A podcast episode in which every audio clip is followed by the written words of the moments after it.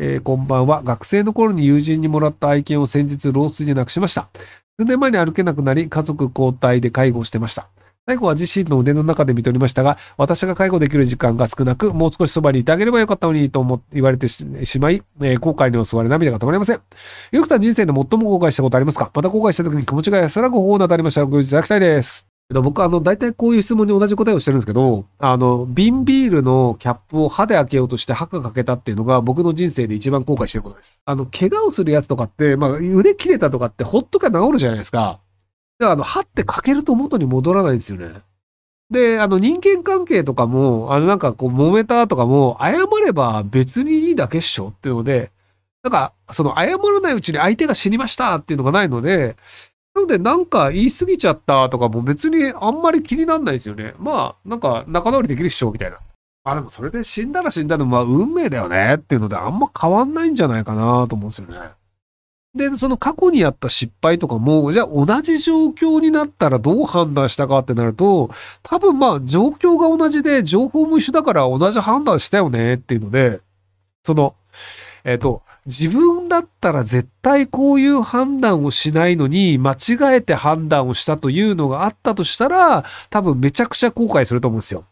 その、本来であれば、その、なんかこんなに気持ち悪い人と一緒に飯を食うってやらないよねっていうのを何らかしらの理由でやってしまって、で、失敗した時とかにめちゃくちゃ後悔すると思うんですよ。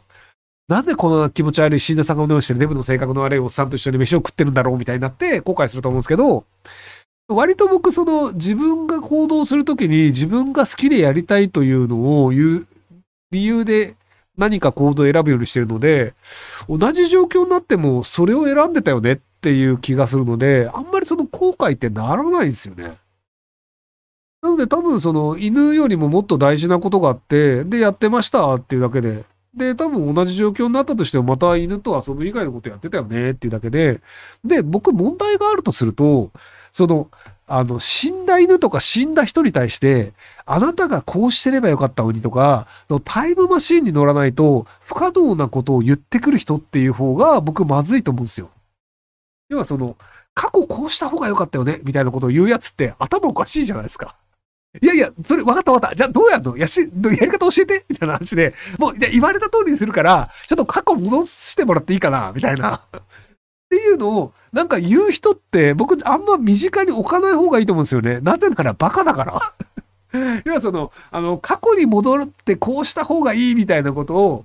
冗談で言うならいいよ。笑い話とかね。ただその、相手が傷つくと分かっていて、過去こうするべきだという人って、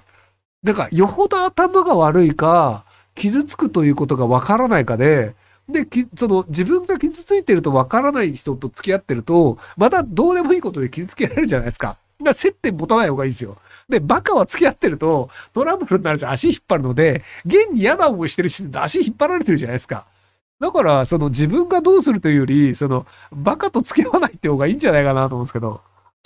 えー、日本で子供にお金を配るのは結構高齢者の抵抗があると思うので、低中特者層に限り、かっこ優秀な公職者を海外に輸出させないため、子供いない政治に罰金を設けて、その罰金を年金にまそうなる少子化に歯止めをかけて高齢者になってもいられないものでしょうか。あの、よくその高齢者のお金を取り上げて子供に配ろうというのをやると、高齢者層の反発があるんですよね。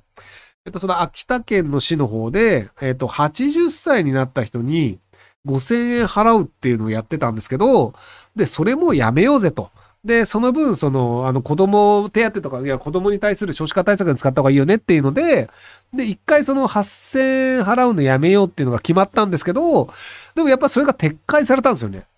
その、あの、5000円でも80歳で欲しい人は欲しいだろうと。で、あの、子供を産む世代であれば、5000円ぐらい頑張れば作れるでしょみたいな理論なんですけど、ただ、あの、えっ、ー、と、今80歳の人って、バブル時代に働いてた人たちなんですよね。そのバブル時代というのが、えっ、ー、と、90年の終わりぐらい、えっ、ー、と、ちょうど25、6年前ぐらいにあって、その、就職が決まると、例えばこの会社に新卒で入りますってなると、海外旅行に2週間とかをその会社が出してくれる時代があったんですよ。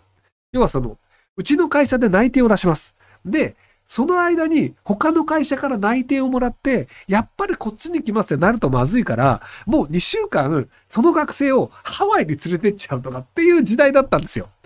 で、タクシーの運転手とかも、そのタクシーみんなが乗りたいから、あの、1万円札を振ってタクシー止めるんですよ。で、タクシーの乗った乗車料金とは別に、チップを1万円払うのが当たり前だった時代があったんですよ。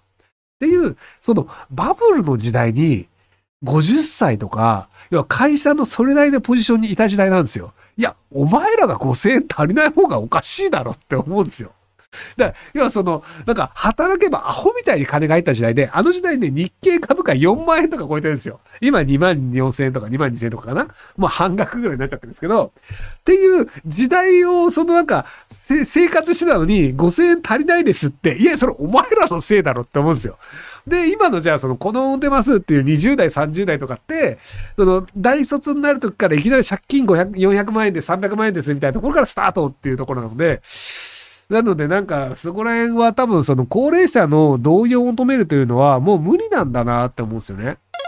なので、その僕割とベーシックインカムを主張している理由の一つがそれで、その高齢者に対するお金を取り上げましょうではなくて、全員に配りましょうなんですよ。なので、その、えっ、と、年金という制度がありまして、で、あの、まあ、生活保護という制度もあるので、高齢者の人って、あの、お金がない人、お金がある人含めて、あの、法律的な手続きをちゃんとやると、100%金がもらえるんですよ。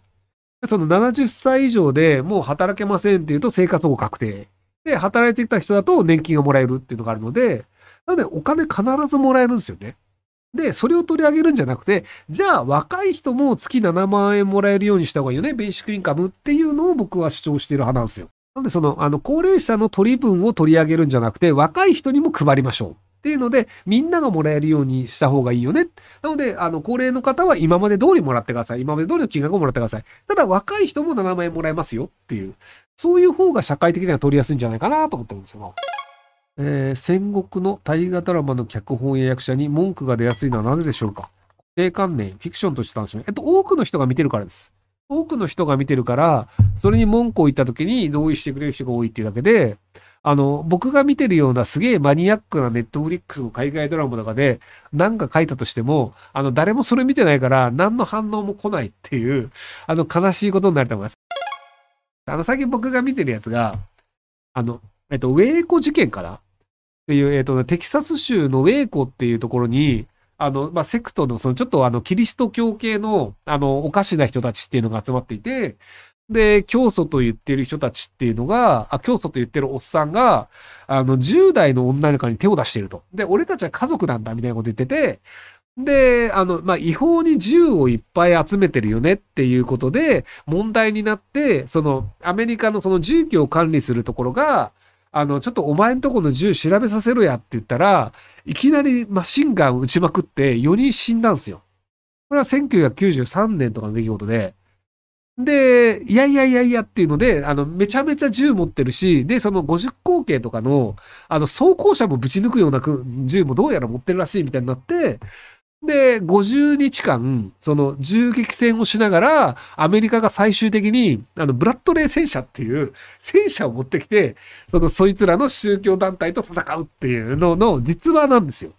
で、僕、その、1993年が多分中学生とかで、全然知らなかったんですよね、その事件のこと。今だったらめちゃくちゃ面白いじゃないですか。まあ、面白いも失礼なんですけど、その、要はあの、おかしな宗教団体が、そのアメリカのその、の、まあ、FBI とかとガチで打ち合いをして、で、その結果戦車が出てくるみたいな、それを、ね、毎日のように状況が変わっていくわけですよ。っていう、そんな面白い事件あったの？っていうのを全然知らなかったんで、割と面白かったんですけど、